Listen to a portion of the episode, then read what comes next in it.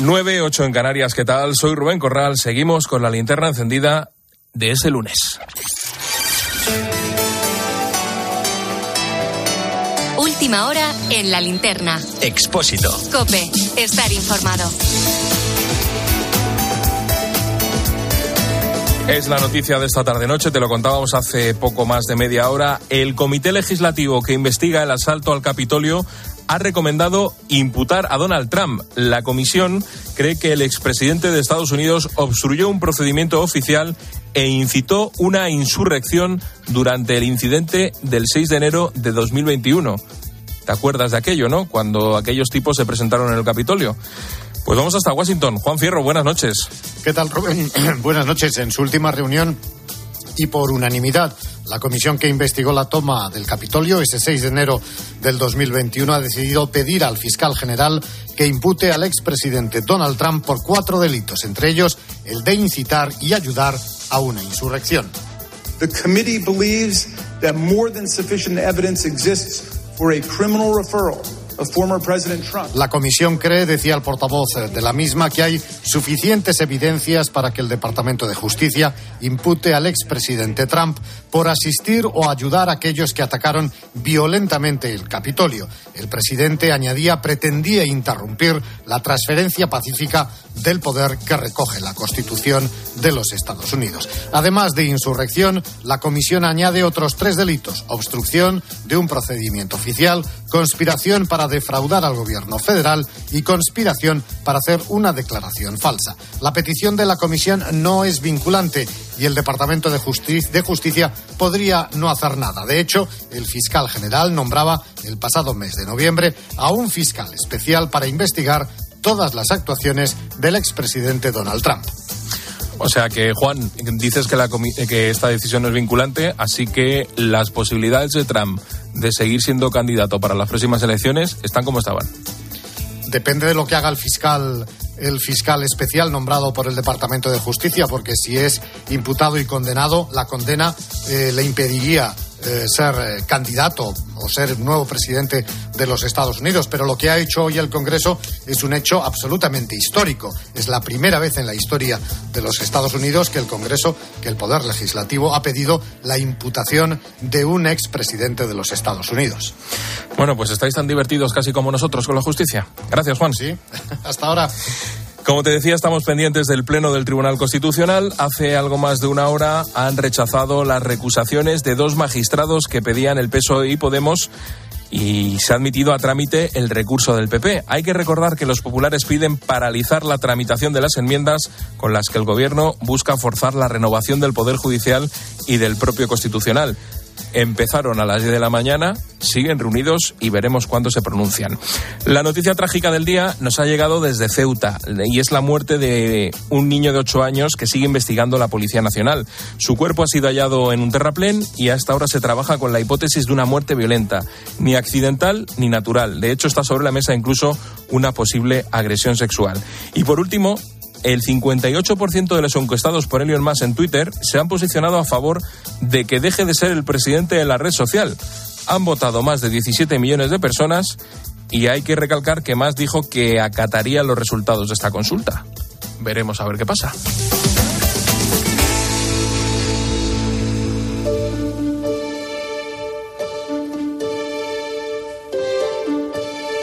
La linterna. Expósito. Cope. Estar informado.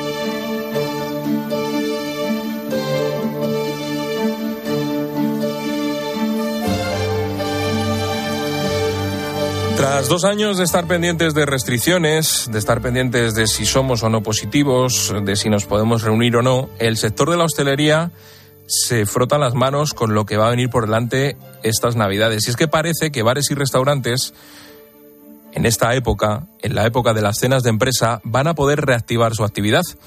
Podríamos hablar de situarse en cifras similares a del 2019, cuando ni siquiera sabíamos lo que era la COVID. Estamos en Navidad y claro, tras todo este tiempo ya había ganas de acudir y de disfrutar de las famosas comidas y cenas de empresa. Este año la comida de empresa se celebró en un restaurante en la Casa de Campo de Madrid, bastante grande, donde también se celebran a menudo bastantes bodas y complejos de este tipo, ya que éramos una gran cantidad de, comensales eh, de la empresa, unas 500 personas aproximadamente, Luis Miguel tiene 35 años, la acabas de escuchar, y trabaja en una empresa dedicada al diseño de envasado de cartón, que está ubicada a las afueras de Madrid. Hace varios años que tanto él como sus compañeros de trabajo no disfrutaban de este tipo de comidas típicas de estas fechas. Sin embargo, todos coinciden en que echaron en falta algo de personal. Lo que sí hemos notado la diferencia según gran cantidad de, comensales en, el servicio. Sí que el servicio otros años se veía más cantidad de gente trabajando para, dar ese servicio a tantas personas y este año sí que pedías algo, se tardaba un poco más en servir y se notaba un poco de falta de personal a la hora de, dar, de dar todo el servicio que tienen que dar a final a tanta gente como éramos. La empresa de Luis Miguel puso varios autobuses eh, para poder desplazar a la gran mayoría de sus empleados hasta el restaurante y pagó tanto la comida como una barra libre de varias horas. Por lo tanto, el poco gasto que hubo se destinó a la vuelta en taxi. Lo hemos notado comparado con los años anteriores a la pandemia, que al, ir para allá sí que es verdad que, que fuimos en un autobús eh, que proporcionó la empresa, pero a la vuelta ya cada uno lo buscamos un poco la vida. 10, 15 euros más fácilmente cada uno, cada uno para, para volver a casa en un, en un taxi que, que vivimos cuatro personas. Según todos los indicios, las reservas están disparadas y cada vez es más difícil poder encontrar una mesa para cenar o comer. Las empresas se han adelantado para evitar cualquier imprevisto. Por ejemplo, de la de María Teresa que se celebró el pasado viernes. Tuve la comida de Navidad de mi empresa este viernes pasado. Trabajo en NTT Data, que es una empresa de consultoría tecnológica muy grande. Y como es una empresa tan grande, en nuestro caso, este tipo de eventos se divide entre el personal de nuestro área. En esta ocasión la empresa paga gran parte del menú, pero el resto va a cargo de los empleados. Pero María Teresa nos cuenta que mereció la pena y que disfrutó de un gran ambiente. Eh, la comida estuvo bien nos costó 35 euros, de los cuales asumimos 10. Y nada, estuvo fenomenal. Es verdad que yo eh, me fui por la tarde pronto, pero hubo mucha gente que alargó. Eh, el ambiente fue bueno, estupendo y, y todo fue fenomenal. Este último año la empresa de María Teresa ha crecido mucho y los nuevos empleados pues realizan gran parte de su trabajo desde casa. Por eso este tipo de eventos también sirve para socializar y mejorar la relación entre los trabajadores. Estuvo fenomenal, eh, fue en un bar de barajas y ciertamente tras dos años de pandemia eh, años en los que también el área ha crecido muchísimo y con el fomento del teletrabajo, etcétera, también fue un evento casi que sirvió para poner caras a mucha gente con la que trabajas y que al final por una cosa o por otra pues no ves mm, tan frecuentemente en el día a día.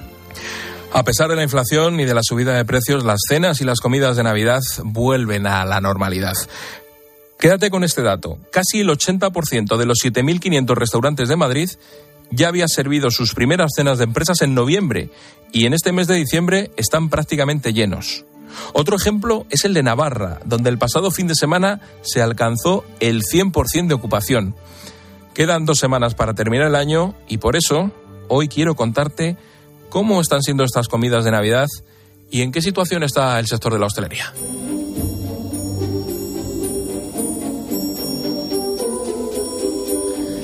Da la sensación de que el consumo ha vuelto a lo grande durante estas Navidades. Seguro que lo has podido ver eh, en estas últimas semanas. Hay calles abarrotadas, tiendas en las que no para de entrar y salir gente y bares y restaurantes sin un solo sitio libre. Después de dos eh, Navidades marcadas por las restricciones de la pandemia, las cenas de Navidad han vuelto con ímpetu y los restaurantes perciben que la población tiene ganas de celebrar y reunirse de nuevo en grandes grupos. Así nos lo cuenta Nacho. La gente está como con más ganas de salir debido pues a que el año pasado todavía pues eh, había un cierto temorcillo, miedo al tema del coronavirus, todavía había muchos casos, no, no, no estábamos en la situación que estamos ahora. Estamos teniendo muchísimas más, o sea, se está notando, ¿no? Que la gente pues ya ha perdido un poco el miedo al coronavirus, entonces pues al final la gente pues tiene ganas de juntarse, tiene ganas de celebrar, tiene ganas de pasar un buen rato y ahora mismo pues sí que se nota esa alegría, ¿no? De la gente pues que quiere salir un poco, quiere juntarse, lleva tiempo sin verse y quieren hacer algunas cenas de empresas, cenas de grupos. Nacho es el dueño de Caimus, un restaurante ubicado en la provincia de Valencia. Nos cuenta que ha intentado mantener como ha podido los precios de los menús, pero claro, como todo ha subido, pues no es una tarea muy fácil mantener los precios estables. Lo que nosotros hemos intentado es no, no subir mucho los precios de los menús porque hay que hacerse cargo un poco de la situación, ¿no? Entonces hemos intentado pues mantener los precios lo máximo posible dentro de lo que hemos podido con pues con las subidas que tenemos pues de todo, de luz, de impuestos, de sobre todo de productos, o sea, no hay ningún producto prácticamente que no haya subido, o sea, ninguno. La luz estamos pagando casi el doble, o sea, y todo esto pues claro, no lo puede repercutir al cliente, o sea, no puedes decir, ahora, mira, lo que antes valía esto ahora vale el doble, no puede ser. Entonces estamos un poco jugando y aguantando. Los números no engañan. Eh, mira, los precios, cuando tú vas a un bar a tomar algo, pues han subido una media de un 5,1%. Pero la mayoría de los hosteleros están pagando unas facturas un 10,5% más caras que antes. Las cifras son bastante preocupantes. Los precios de los alimentos y de las bebidas no alcohólicas aumentaron seis décimas y ya se sitúan un 14% más caro respecto al año 2021.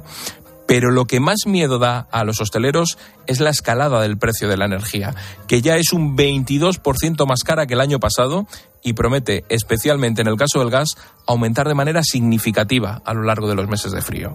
También están muy alarmados por la luz, que en muchos casos ya se ha multiplicado hasta por dos.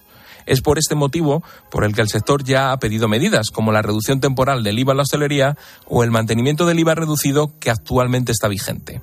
Aún así, confían mucho en este mes de diciembre. Susana Moneo.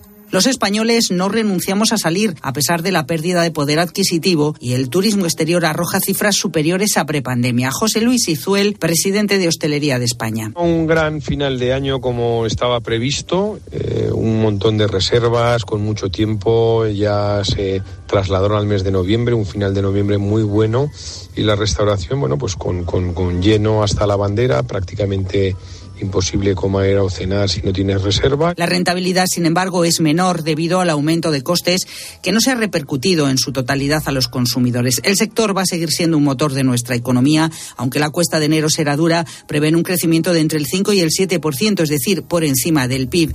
Los sueldos se han elevado más allá del 4%, pero siguen las dificultades para encontrar personal.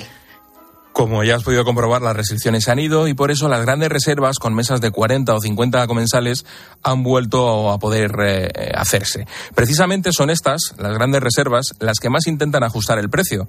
Sin embargo, sigue sin notarse que la gente quiera gastarse menos dinero de lo normal esto es como todo, siempre cuando son mesas de grupos pequeños, eh, estas mesas vienen y vienen a su aire.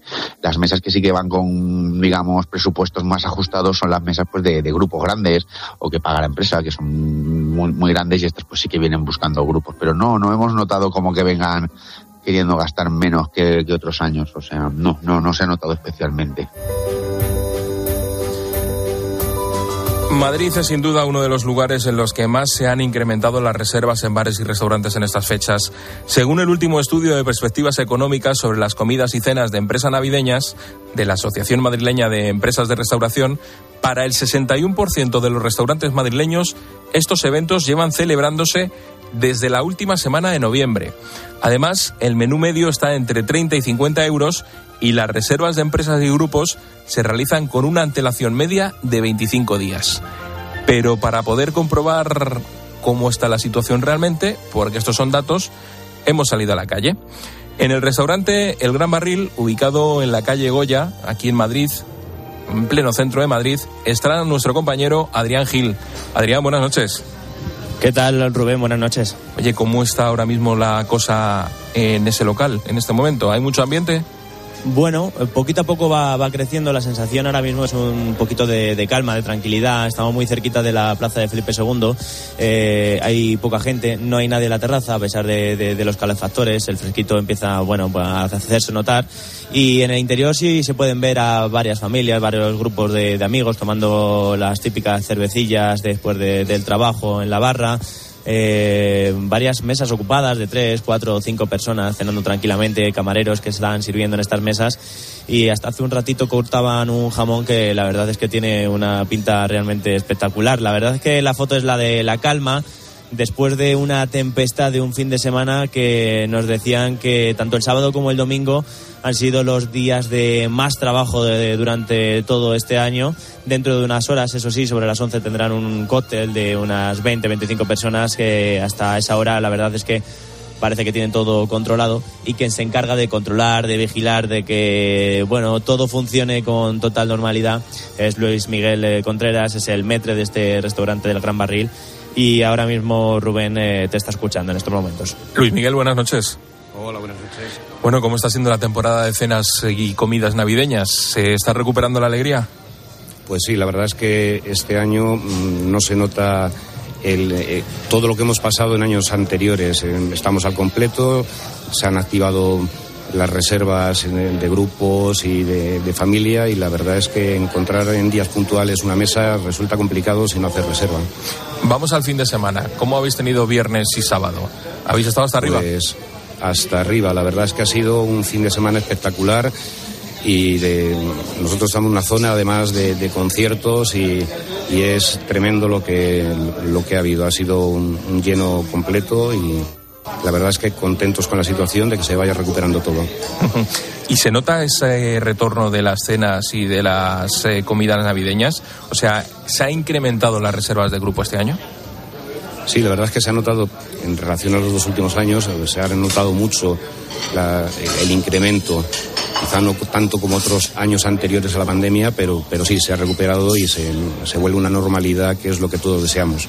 ¿Y la gente tiene miedo a la hora de gastar? Por eso de, oye, la inflación, oye, la hipoteca, oye, cómo va a venir enero, o siempre se saca algo de dinero para una cena? Yo creo que para estos días siempre tienes un, un pequeño colchón económico y la verdad es que no se está notando. La gente se, se gasta el dinero con precaución, pero sí, sí, sí se lo gastan.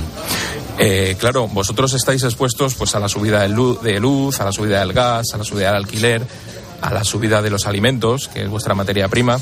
Eh, ¿Habéis trasladado esas subidas al cliente o habéis tenido que ajustar ahí un poquito para no disparar los precios? La verdad es que sí, se tiene que, ajustar porque la, subida ha sido muy grande y tampoco puedes repercutirlo todo, si no sería inasumible para, para el comensal. Pero sí, siempre se hace un ajuste, pero razonable y, aceptable para, para, todos. Y para esta fecha que me decías que se notaba mucho que había habido eh, un incremento en reservas, ¿has eh, tenido que contratar más gente o la plantilla que había está aguantando el tirón de estos días? No, vamos a ver, días puntuales siempre tienes que hacer una contratación de, de, personal extra. Nosotros tenemos una plantilla, por suerte, espectacular, tenemos un gran equipo, pero siempre tienes que reforzar, si no, no, no podrías asumir eh, el volumen de trabajo que, que necesitamos. y ya la última, eh, haciendo balance de este año, eh, ¿ha sido un buen año para vosotros?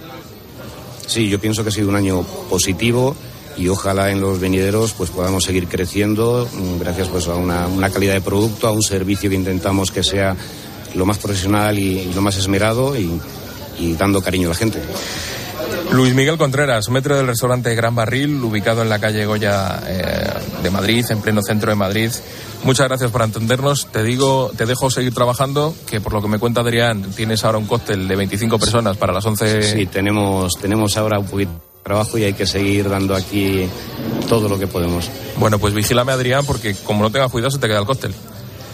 Vigila, vigila no, a mi compañero. Estamos, eh, yo estoy vigilando el jamón por si acaso por si acaso ocurre cualquier cosa o, o sobra algo. Pues oye, mira, pues eh, poder picar algo. Así que así que nada, aquí estamos eh, vigilando un poquito todo, que todo vaya con normalidad para que preparen ese cóctel. Pero ya te digo, Rubén, que nos han contado que ha sido un fin de semana frenético y la calma porque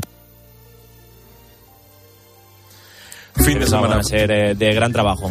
Fin de semana frenético y se espera que esta temporada de Navidad pues deje un buen dividendo en las cajas. Diciembre ha sido un mes clave para la hostelería y a pesar del encarecimiento de la vida, muchos locales se muestran sorprendidos por el hecho de que no está lastrando al consumo. Las cenas y comidas provocan también que muchos otros sectores se beneficien.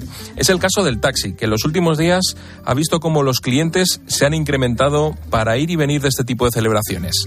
Así lo cuenta Alfonso. Las cenas de empresa para nosotros es un momento muy bueno del año. Yo diría que de los mejores. Eh, trabajamos fenomenal. La gente se ha mentalizado que el salir a cenar, pasárselo bien y tomarte un par de cervezas y vinos no es muy compatible con la conducción y afortunadamente eh, nos utilizan a nosotros, lo cual mm, hace que nuestro trabajo en estas fechas aumente en consideración.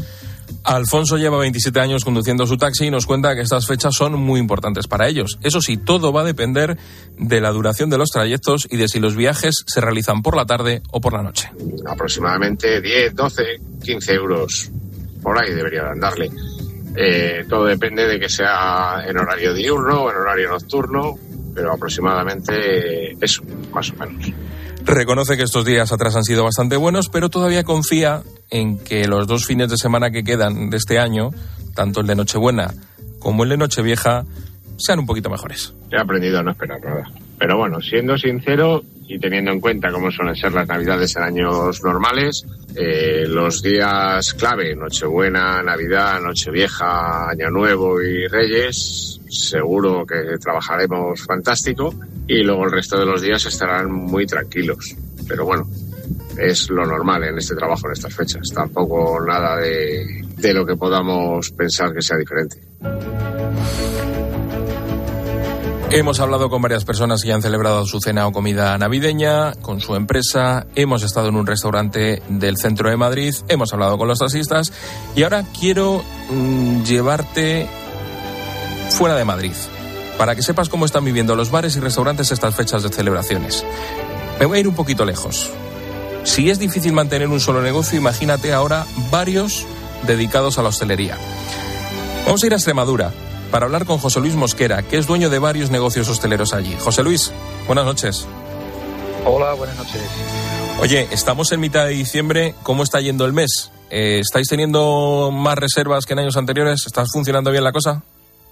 Sí, sí, la verdad es que, bueno, después de los dos añitos últimos que no hemos tenido navidades, pues la verdad es que eh, por fin volvemos a tener unas navidades como las de antes tan esperadas por todo el sector y que tanta falta nos hacen. Se lo preguntaba antes a tu compañero aquí en Madrid. ¿Cómo ha sido este pasado fin de semana? ¿Habéis funcionado bien? ¿Mejor de lo habitual? Sí, sí. Bueno, este fin de semana a tope de reserva, a tope los locales de copa, eh, en fin. Es que este mes para nosotros es muy importante. Eh, porque, bueno, puede ser el doble de un mes normal. Así que es verdad que empezamos un poquito flojo porque el puente no acompañó climatológicamente hablando, pero bueno, también tiene que llover y por aquí por Extremadura nos hace mucha falta, así que no vamos a poner pegas a eso. Pero la verdad que por ahora va muy bien el, las navidades. ¿Notáis que la gente no tiene reparos a la hora de gastar? Es decir, que cuando hace una reserva para ir a cenar o para comer, no mira tanto el precio del menú. ¿O por el contrario, sí estáis empezando a notar que se hacen números y se hace cuenta para que eh, os ajustéis un poquito y le hagáis precio? Eh, no, yo creo que la gente no está mirando, eh, este mes no está mirando mucho el, menú, eh, el precio del menú, el precio de salir y, cuánto se va a gastar, porque al final, bueno, es algo que son reuniones que se suelen hacer principalmente de, compañeros de trabajo, de amigos que no se ven, y no se valora tanto. Yo creo que eso lo van a empezar a valorar a partir de enero. Y bueno, y esa es la incertidumbre que tenemos ahora en nuestro sector, que pasará el famoso 2023 cuando llegue. Vosotros sí habéis tenido que ajustar precios, sí habéis tenido que eh, mostraros competitivos para no repercutir toda esa subida en el cliente. Eh, no sé, por ejemplo, este año con las cenas y las comidas de empresa, eh, ¿son más caras que las de hace un año o que las de antes de la pandemia? Mira, algo, algo se ha subido. Eh, antes he escuchado al compañero de Madrid, que me tenéis en espera, y no se ha repercutido todo lo que nos ha subido a nosotros, porque bueno, que si tuviéramos que repercutir simplemente el coste de la luz, eh, ha subido por tres, ya, ya, ya los costes se disparan ahí muchísimo y, lo que es la materia prima también ha subido, la cerveza ha subido tres veces este año. Entonces, mm, todo eso no lo podemos, no lo podemos llevar al cliente porque nos, quedamos sin clientes y, la gente tiene, si, si, no sale, mm, nos quedamos sin ingresos y eso sí que no puede ser. Así que pues nada, todo nos lo estamos quitando por ahora de nuestro beneficio.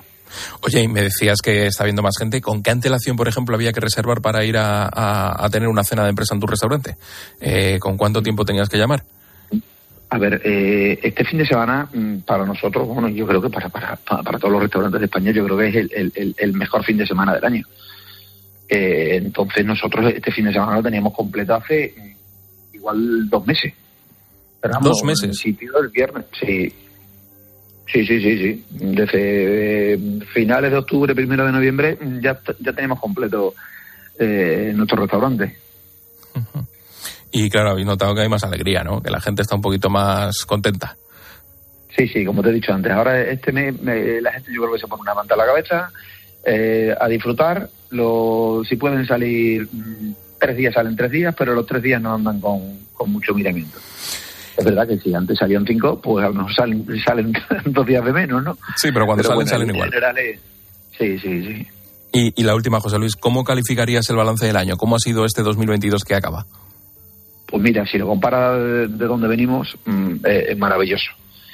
Mm, Es maravilloso porque que- hay que tener en cuenta que el, el, el, el 20 y el 21 mm, eh, apenas hemos funcionado. Las navidades del 21 se nos cayeron a última hora porque empezaron a subir los contagios y se cayeron. Entonces, bueno, pues empezamos el año un poquito con restos de COVID todavía, se fue solucionando, pero es verdad que a partir de la primavera hemos funcionado bien a nivel de público, pero a nivel de, de costes, pues disparado, disparado, porque en, en verano empezó a subir la luz con, con las medidas del tope del gas y los locales que se han ido sumando a esta nueva normativa, pues, pues, pues pasando las canutas. Pero bueno, pero a nivel de, de ventas, bien. Ahora sí, el, te vuelvo a repetir lo de antes. El miedo lo tenemos con la incertidumbre con, con qué pasará a partir de enero. José Luis Mosquera, dueño de varios negocios hosteleros en Extremadura. Oye, pues que el año 2023 sea tan bueno como está siendo este diciembre de 2022. Que se multiplique eso por 12 para el año que viene. Ojalá así sea. Muchísimas gracias. Muchas gracias.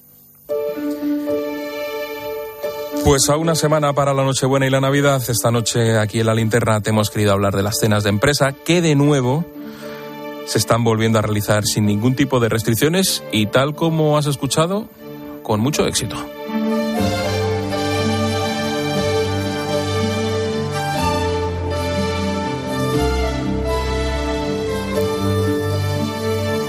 Paloma Serrano, buenas noches. Buenas noches, Rubén. Hay que ir a cena de empresa ya, ¿eh? Pero antes me vas a traer un mensaje de línea directa.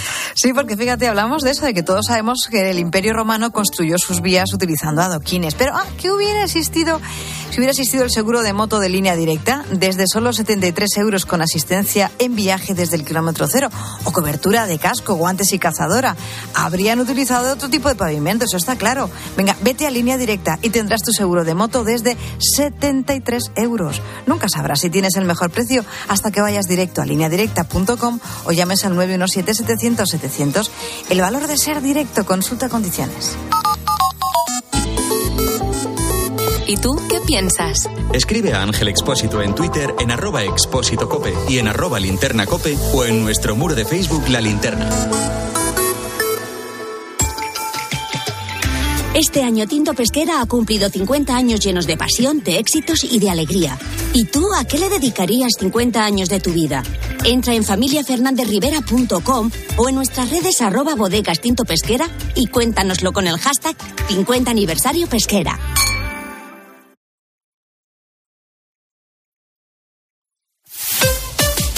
Escuchas La Linterna. Y recuerda, la mejor experiencia y el mejor sonido solo los encuentras en cope.es y en la aplicación móvil. Descárgatela. Estos son algunos de los sonidos más auténticos de nuestro país. El rumor de la siesta después del almuerzo. El repicar de las campanas de la Puerta del Sol.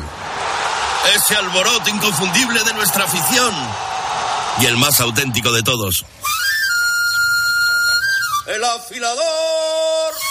Solo para los amantes del auténtico, crema de orujo, el afilador. ¡El afilador! El afilador, el sabor del auténtico orujo. Era el año 1932, cuando un humilde chocolatero compró varios décimos de lotería de Navidad con un sueño, construir una escuela para que los niños de su pueblo pudieran estudiar. Días más tarde, el número fue premiado y desde entonces hay un colegio en Calahorra que lleva su nombre con orgullo. Colegio Público Ángel Oliván. Un sorteo extraordinario lleno de historias extraordinarias. 22 de diciembre, Lotería de Navidad. Loterías te recuerda que juegues con responsabilidad y solo si eres mayor de edad. Carlos Herrera quiere conocerte. ¿Qué tal, Pablo? Buenos días. Buenos días. Buenos días. Y no es el único. También Paco González, Manolo Lama, Pepe Domingo Castaño. Hola, muy buenas tardes todos los oyentes del tiempo de juego de la cadena Cope. Y Juanma Castaño, Ángel Expósito, Pilar García Muñiz, Pilar Cisneros, Fernando de Aro. Todos ellos quieren disfrutar contigo de los contenidos radiofónicos más exclusivos a la carta. Entra ya en cope.es, regístrate y abrirás la puerta a un mundo lleno de experiencias. En una radio que también se ve.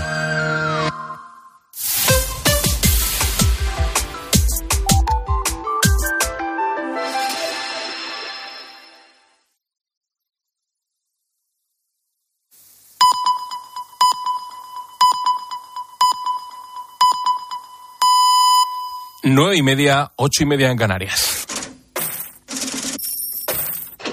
Expósito. La linterna. Cope. Estar informado.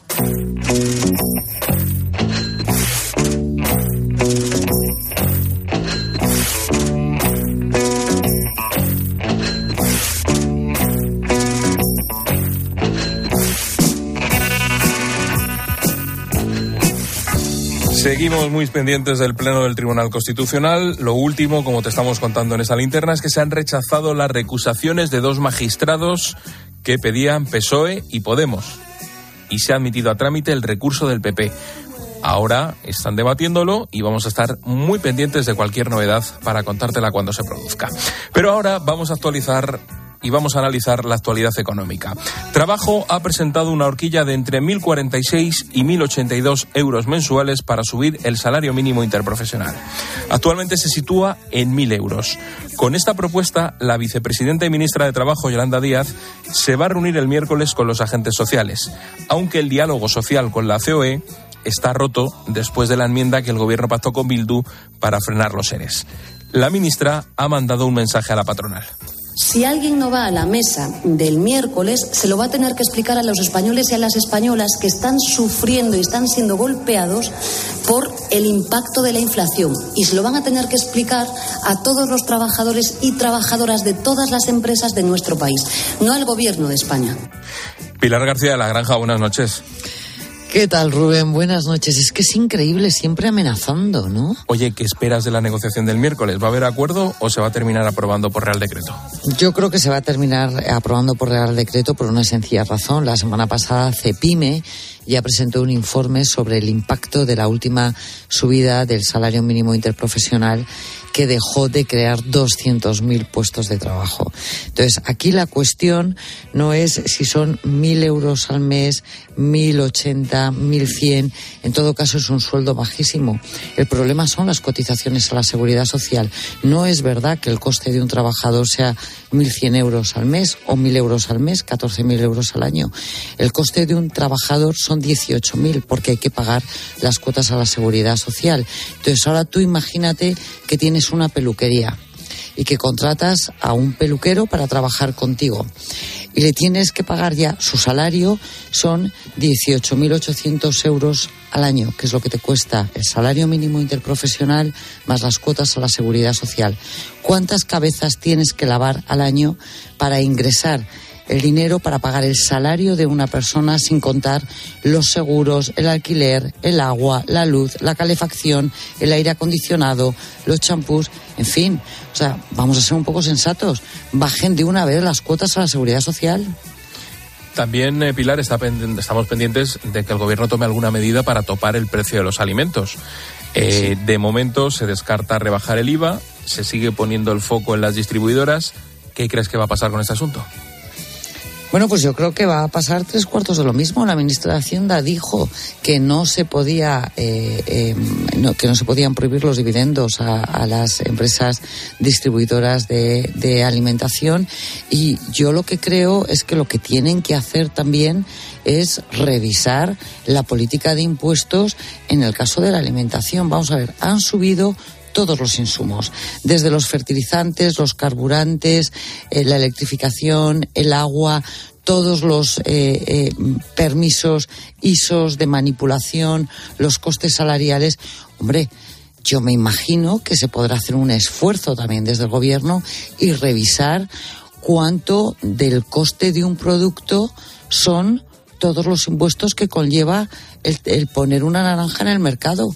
Igual así empezamos a racionalizar un poco esto de los precios, ¿no? No siempre disparando contra todo el que no le gusta. Y hay que hablar de vivienda, Pilar. Hoy el Euribor ha superado el 3%. Estamos hablando que esto puede suponer una subida a partir de enero de entre 1.900 y 3.200 euros anuales para una hipoteca media de 150.000 euros. Mm. Aquí la pregunta es, ¿hasta cuándo? Bueno, hasta que hasta que dejen de subir los tipos de interés, ¿no? Y no parece que vayan a seguir a, a, empezar a bajar los tipos de interés en el corto plazo. Más bien parece todo lo contrario. El Banco Central Europeo ya ha avisado por activa y por pasiva que hasta que no se acerque la inflación a los entornos del 2%, no van a dejar de subir los tipos de interés, aunque eso conlleve una recesión. ¿Y a quién afecta más la recesión? A los países que no tienen ahorro. ¿Qué es lo que sucede en España? Que se penaliza el ahorro. Se han penalizado los fondos de pensiones, se han subido el IRPF, no se ha deflactado la inflación en el IRPF. No, eh, eh, es decir, todo aquello que significa tener un colchón, una familia media para poder soportar una crisis se está penalizando por una decisión política. En vez de querer sacar a la gente de la pobreza hacia la clase media y la clase media alta, se está generalizando el que todo el mundo sea más pobre. Y por eso nosotros lo vamos a pasar mucho peor que los alemanes o los holandeses o los belgas o los franceses. Tenemos invitado, Pilar. Venga.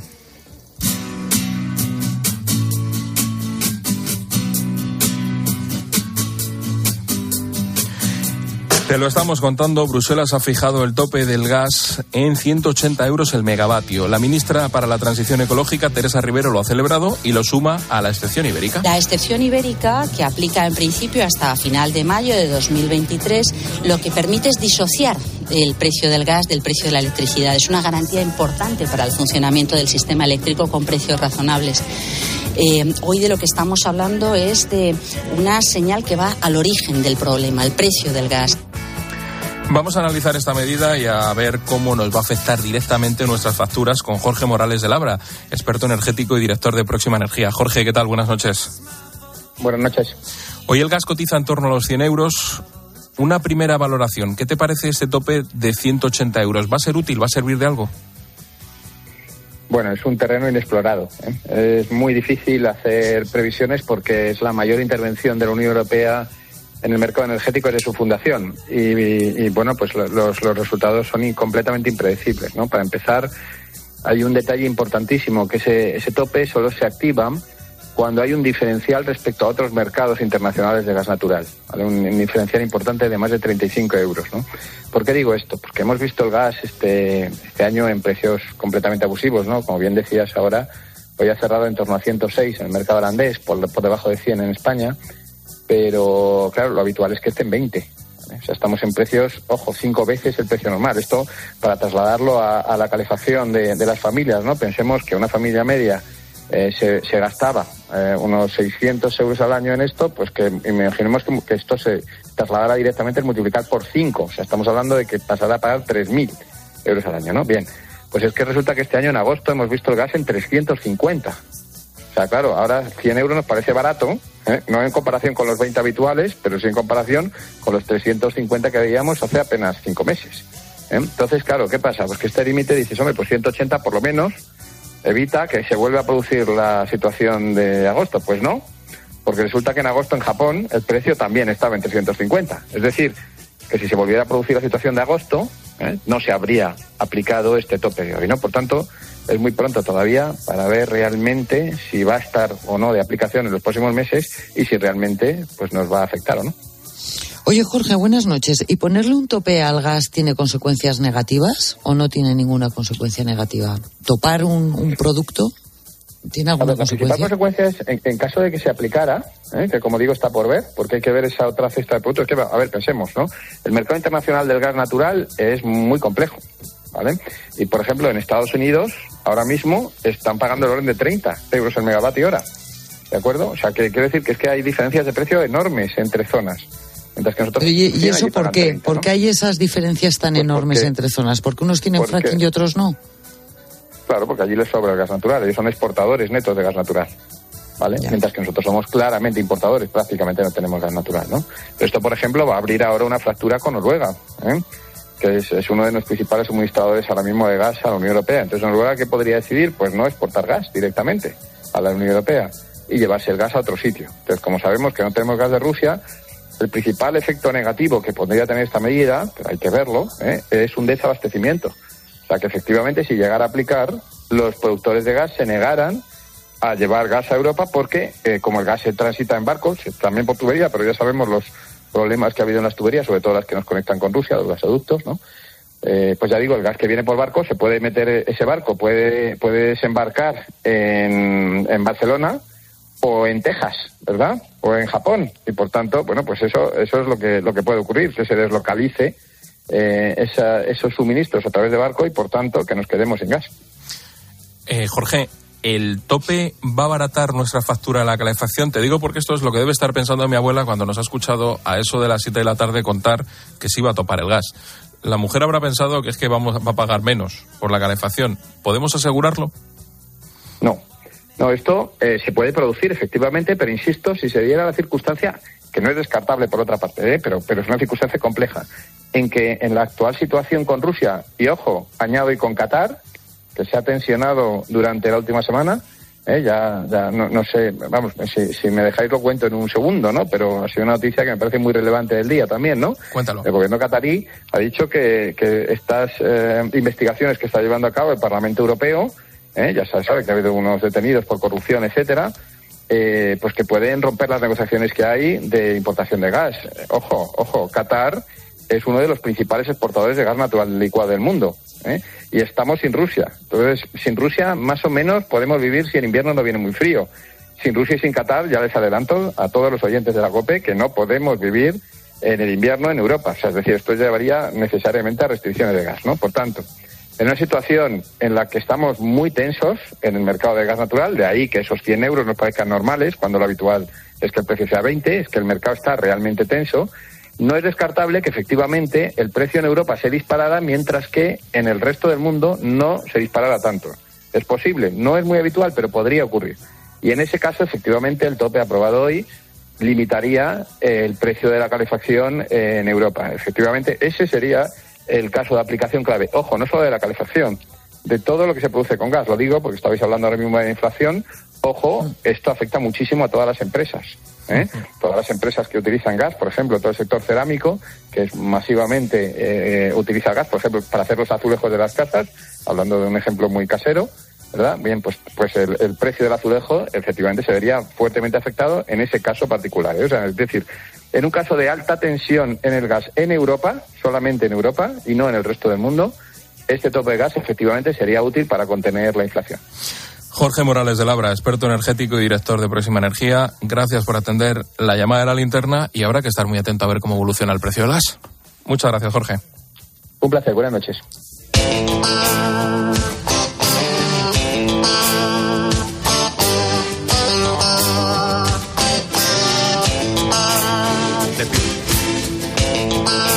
Pilar, pues habrá que ver cómo va evolucionando el precio del gas. ¿Ya has oído?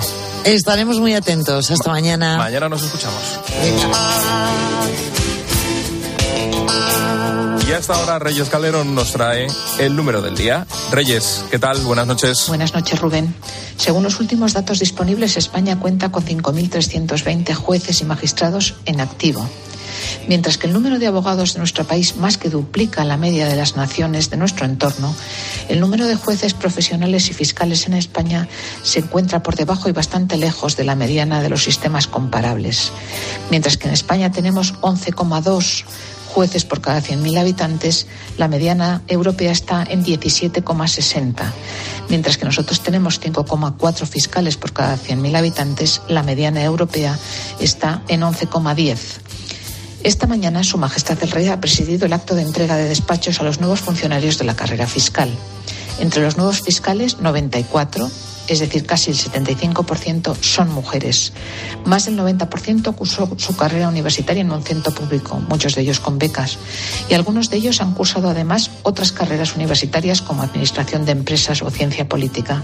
Su ingreso se ha realizado por oposición libre entre licenciados en Derecho, han superado las pruebas teóricas de la oposición y han superado también el curso de formación en el Centro de Estudios Jurídicos. Tienen una media de edad de 29,3 años. Es decir, tenemos una nueva colección de fiscales francamente bien preparados que van a atender muchos más asuntos que sus homólogos europeos que tienen más fiscales por cada 100.000 habitantes. Y esto es importantísimo para el mundo empresarial. Y lo es no solo por las evidencias sobre los efectos negativos que el mal funcionamiento de la justicia tiene sobre la actividad empresarial, sino porque la seguridad jurídica produce un bienestar enorme para el desarrollo de toda la ciudadanía. Estos son los datos importantes. Vamos a repasar toda la actualidad económica con Fernando Fernández, nuestro profe de cabecera. ¿Qué tal, Fernando? Buenas noches. Hola, buenas noches. ¿Cómo estás, Rubén? Encantado de saludarte. Lo mismo digo, oye, estamos pendientes de qué pasa con el salario mínimo interprofesional. Según el comité de expertos del gobierno, tendría que llegar hasta los 1.082 euros mensuales, pero los sindicatos piden que llegue a los 1.100. Eh, eh, ¿Qué te parece? Cuanto mayor sea la subida, mayor va a ser el gasto para las empresas, claro. Y mayor va a ser la inflación.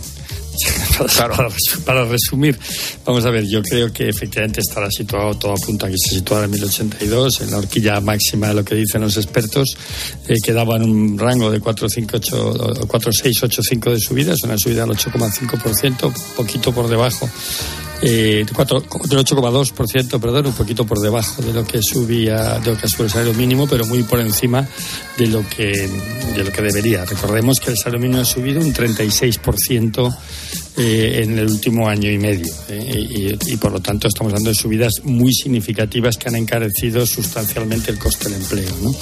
Eh, el gobierno la ministra que encargaba una comisión de expertos eh, les había puesto una meta ah, totalmente arbitraria. El objetivo es que el salario mínimo alcance el 60% del sueldo medio neto en el año 22. Puede haber puesto el 60 como el 75 como el 40. No, no es una cifra que esté en ningún manual de economía. Por cierto, si me dejas un minuto, Rubén, me ha hecho gracia un, comentario porque la, vicepresidenta ha estado sembrada. ha dicho que, el, dato demuestra, los, los, datos demuestran las teorías científicas que decían que la subida del salario mínimo creaba empleo va a paro, ¿no? Y dice que con un salario mínimo de que ha subido el 36% se ha creado un millón de puestos de trabajo. Bueno, quizá habría que recordar a la ministra eh, una obviedad que la correlación en economía no implica causalidad. Yo voy a poner un ejemplo del libro. Llueve y sube la bolsa, pero eso no quiere decir que la bolsa suba porque llueve. Voy a ser todavía más cínico. Cuando la bolsa sube, las faldas se acortan. Por tanto, podríamos pensar que cuando, cuando llueve, la gente, se la, gente pues, usa faldas más cortas. ¿no? Esto es un ejemplo típico que ponemos en economía de primero, esto que llama la ministra, la vicepresidenta de teorías científicas, para explicar que la correlación no implica causalidad. Que dos hechos sucedan a la vez no quiere decir que uno dependa de otro, sino que depende de muchas otras cosas. Se han creado un millón de puestos de trabajo, entre otras cosas, porque se ha cambiado la definición de puestos de trabajo. Es decir, si nosotros cambiamos la vara de medir, pues ya es muy difícil saber lo que está pasando. Lo pongo como un ejemplo de que la vicepresidenta le gusta jugar con, con las cifras en exceso, está generando una incertidumbre, una inseguridad eh, aplastante, están todos los medios de comunicación sobre las cifras de empleo y lo que hoy hemos asistido es a, un aviso a navegantes, el salario mínimo va a encarecerse significativamente. Recordemos que el salario mínimo determina la subida de toda la escala salarial, por lo tanto estamos hablando de una subida salarial que va a afectar de una u otra manera a toda la negociación colectiva. de hecho, la negociación estaba pendiente de que se fijase el salario mínimo. Vamos a encarecer los costes laborales en un año en el que la economía española no tiene muy buena pinta. Creo que es una mala noticia para la generación de empleo. Algunos se beneficiarán, sin duda, pero el colectivo de los trabajadores, el general, la economía española, va a sufrir y se va a resentir de esta subida. Hablando precisamente de otra medida que tiene el gobierno sobre la mesa, que es eh, ese cheque mm, alimentación de 300 euros ¿Esto es una ayuda real para las familias, Fernando? Bueno, hay que ver los detalles. ¿no? La impresión que uno tiene cuando lee estas noticias es que se ha abierto la veda electoral, ¿no? que empezamos las subastas electorales y empezamos a, intentar captar resultados, eh, captar fieles votantes, porque las encuestas parece que dan mal para el gobierno. También, por cierto, es curioso que se presenten estas dos medidas, entre comillas, populares, que yo más bien calificaría de populistas, en un día en que la actualidad política no es partidariamente, no, es especialmente eh, cariñosa con el con el gobierno. ¿no? Estamos asistiendo probablemente a días muy tristes en la democracia española.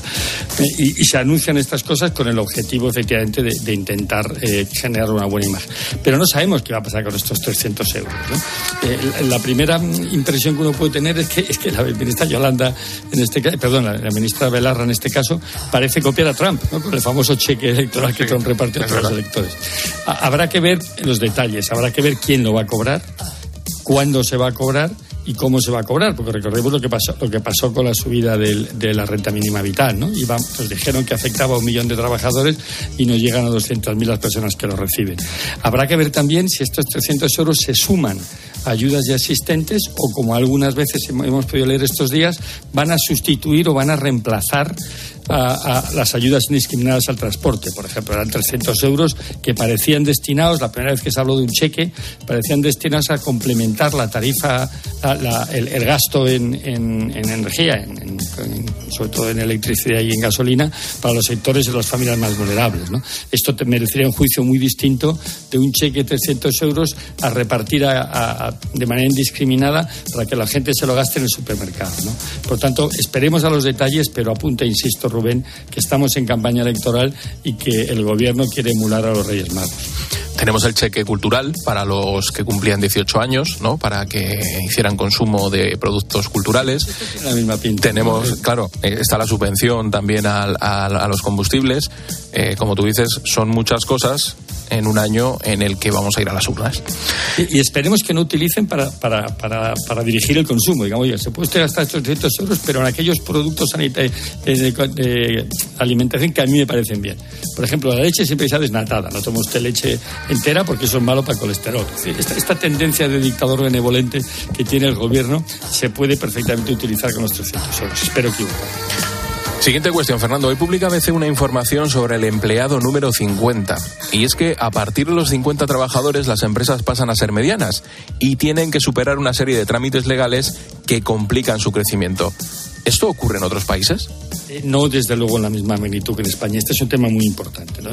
empecemos eh, contando por qué es importante, Rubén. Es importante porque en España hay muchísimas más empresas pequeñas y mucho más pequeñas que nuestros, nuestros competidores, digamos, nuestros socios europeos, que en Alemania, Francia e Italia, sin duda. Las empresas más pequeñas, tenemos el 95% de las empresas españolas es pequeño, el 90% es microempresa, ¿no? Y prácticamente no tiene trabajadores o tiene menos de dos trabajadores. Tenemos un tejido empresarial que yo a veces he calificado de raquítico. Y el problema de la empresa pequeña es que paga peor obviamente, porque tiene menos capacidad financiera, exporta menos, innova menos, tiene menos productividad, eh, invierte menos. Y por lo tanto, es un tejido más vulnerable, un tejido productivo más vulnerable y menos competitivo. Esto explica parte del atraso de productividad de la economía española. Y tiene que ver, efectivamente, y está bien traído este artículo de, ABC hoy, con una característica de la economía española que es el exceso de regulación. Hay un estudio clásico que se cita en esto del año 2010. 17, parece que es, que, se hizo en, tiempos de cuando era ministro de Economía Luis de Guindos, el vicepresidente del BCE, que luego dio, origen a una publicación específica de la OCDE sobre las barreras al crecimiento empresarial en España, que se ha convertido, eh, eh, digamos, entre los economistas en una especie de, documento de referencia. y ahí se citan multitudes de barreras que, que, impiden el crecimiento empresarial. Barreras de tipo fiscal, laboral, contable, de seguros, eh, hoy habría que añadir informes ambientales, informes de igualdad, informes de diversidad. Todos estos son costes que la empresa tiene que soportar a partir de Hay un efecto barrera clarísimo, que explica que en España hay muchas empresas de 49 trabajadores y muy pocas de 51. ¿eh? Por ejemplo, dos ejemplos muy concretos. A partir de los 50 trabajadores, tres, las empresas tienen que eh, establecer un comité de empresa y por lo tanto tienen que dar presencia a los sindicatos en la negociación colectiva. Ya no puedes negociar los salarios con los trabajadores, tus trabajadores directamente, como podías hacer con 48 trabajadores, sino que a partir del trabajador 50 necesita eh, la, presencia del sindicato, comisiones, UGT, el que sea, aunque no haya nadie en la empresa que lo pida o que lo solicite o que esté afiliado, por definición, institucionalmente, el empresario está obligado a negociar otra barrera, por ejemplo, es que empiezas a pagar el IVA mensual en vez de trimestral, lo cual quiere decir que tienes que adelantar las facturas, normalmente muchas más, muchas más facturas y de mayor cuantía, y esto te impone un costo adicional. Recordemos que el IVA se paga cuando se emita la factura, no cuando se cobra. Y por lo tanto, el pagar mensualmente en vez de trimestralmente implica un adelanto mayor de los pagos por parte del pequeño empresario. Eh, también, por ejemplo, las empresas ya no pueden presentar las cuentas abreviadas en el registro mercantil eh, y, por lo tanto, normalmente tienen que acudir a un auditor, tienen que acudir a un contable externo. Es decir, hay toda una serie de barreras administrativas que encarecen el funcionamiento de la empresa española a partir de 50 trabajadores, que en otros países no son de esta magnitud o son graduales, se producen de una manera más, más continua en el tiempo. No todas entran en vigor cuando tienes 50 trabajadores, sino que se van graduando con el volumen de, de trabajadores o con el volumen de facturación o, por ejemplo, como muchos otros países, hacen falta cinco años seguidos de tener, por ejemplo, más de 50 trabajadores para empezar a pagar esos costes adicionales regulatorios. ¿no? Yo creo que la legislación española en esto es especialmente proteccionista de un tejido empresarial raquítico y es una, es una buena noticia que se publique y que seamos conscientes de este tema y a ver si hay suerte, aunque me temo que, no soy muy optimista, que empecemos a enfrentar este problema real que es una lacra a la productividad española. Fernando Fernández, nuestro profe de cabecera, gracias por la clase de hoy. Gracias, Rubén, a ti un placer. La pandemia del COVID marcó un antes y un después. Muchos negocios cerraron, mucha gente se quedó en paro. En aquel momento se multiplicaron los hogares con problemas económicos, pero en medio de aquella situación tan compleja surgió la solidaridad. En este contexto, en el año 2021, nació la Cocina Social de Vistalegre, un proyecto de cooperación internacional que desarrolla en colaboración con el Palacio Vistalegre y el Instituto Tecnológico Fuenllana. Así decidieron crear una cocina industrial en la que elaborar menús que después se distribuyesen a los comedores sociales. El objetivo inicial era apoyar la actividad de los comedores y a través de ellos a las personas y a las familias que se encuentran en una situación de vulnerabilidad. Cooperación internacional de la mano del Palacio Vista Alegre que nos cede una parte de sus instalaciones para equiparla como una cocina industrial, pusimos en marcha este proyecto al que rápidamente se sumaron voluntarios que son quienes al final están cada semana cocinando para poder elaborar cientos de menús que son los que luego distribuimos a los comedores sociales. Comenzaron preparando unos 120 menús, pero hoy, debido al impacto de la guerra de Ucrania, la crisis de suministros y la subida de la inflación, ya la cifra asciende a 420.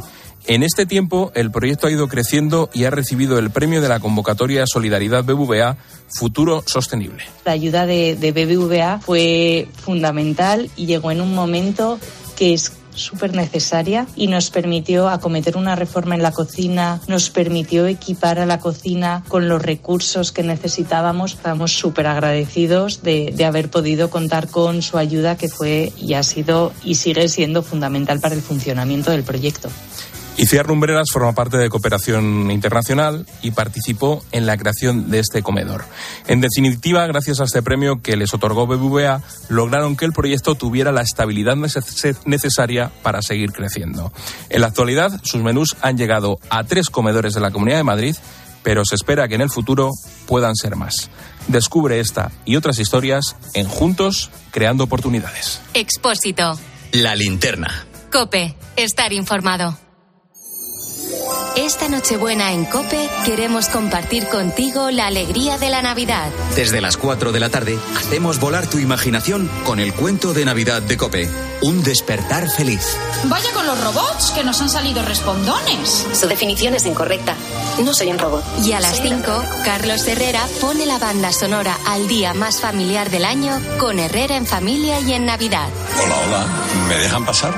Como todos los años. Sigue también la Misa del Gallo desde el Vaticano y la bendición Urbi et Orbi del Papa en Roma. Patris et Filii Espíritu Santo. Disfruta de la Navidad en Cope. También en cope.es, en tu móvil y en redes sociales. Dos cositas. La primera, un motero siente la libertad del viento en su cara. La segunda, un mutuero siempre paga menos. Vente a la mutua con tu seguro de moto y te bajamos su precio sea cual sea. Llama al 91 555 5555. 91 555 5555. Por esta y muchas cosas más, vente a la mutua. Condiciones en mutua.es. Desde las entrañas de la mejor tierra de Ribera del Duero, con el esfuerzo y dedicación personal, la uva tinta del país se convierte en las bodegas de los hermanos Pérez Pascuas en un vino de impresionante calidad. Más de 30 países disfrutan de Viña Pedrosa, grandes vinos, grandes añadas para conseguir altísimos niveles de selección y calidad con el sello inconfundible de los hermanos Pérez Pascuas. Viña Pedrosa, un selecto placer que no debe dejar de disfrutar. Esta siesta soy un ciclón que tengo un extra de ilusión. Cocinaré para 32 con un extra de ilusión. Dame un cupón o mejor dame dos que quiero un extra de ilusión. Por 10 euros, cupón extra de Navidad de la 11 con 75 premios de 400.000 euros. El 1 de enero, cupón extra de Navidad de la 11. Dame un extra de ilusión. A todos los que jugáis a la 11, bien jugado. Juega responsablemente y solo si eres mayor de edad. Escuchas la linterna. Y recuerda, la mejor experiencia y el mejor sonido solo los encuentras en cope.es y en la aplicación móvil. Descárgatela. 7. Es inevitable. 6. Te llama. 5. Te atrapa. 4. Lo sientes. 3. Te gusta. 2. Lo quieres. 1. Cupra Formentor por 280 euros al mes con MyRenting. 7 segundos para seguir tu instinto. Entrada 8.048 euros. Infórmate en cupraoficial.es. Este año vamos a compartirlo todo. Comparte con el mundo que por fin tienes novio o que por fin no lo tienes. Comparte que es hora de comenzar algo nuevo o de jubilarte. Comparte que tienes un año más con tu amiga, con tu pez y hasta con tu cactus. Vinos con denominación de origen rueda. Mucho que compartir. Nos impulsa Junta de Castilla y León.